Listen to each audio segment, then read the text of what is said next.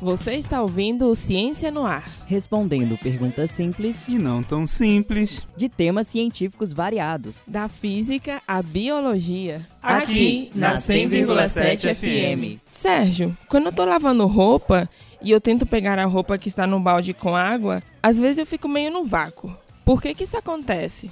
Ótima pergunta, Carol. Isso acontece por causa de um fenômeno da física chamado refração da luz. A refração da luz é o desvio que a luz sofre quando passa de um meio para o outro. No seu exemplo do balde com água, os meios são a água e o ar. Então, quando a luz passa do ar para a água ou da água para o ar, ela se desvia.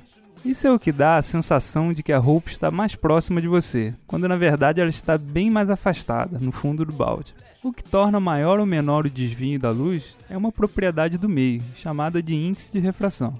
Por convenção, o índice de refração do ar é igual a 1. Todos os outros meios, como a água do mar, vidro, cristal, têm um índice de refração maior do que 1. E isso faz com que a luz se desvie mais por esses meios.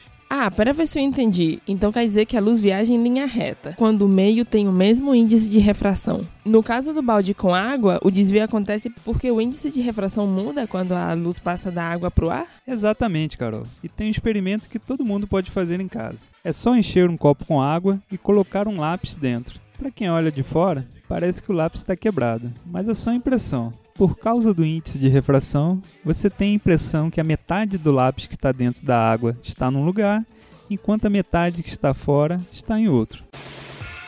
Você acabou de ouvir mais um Ciência no Ar.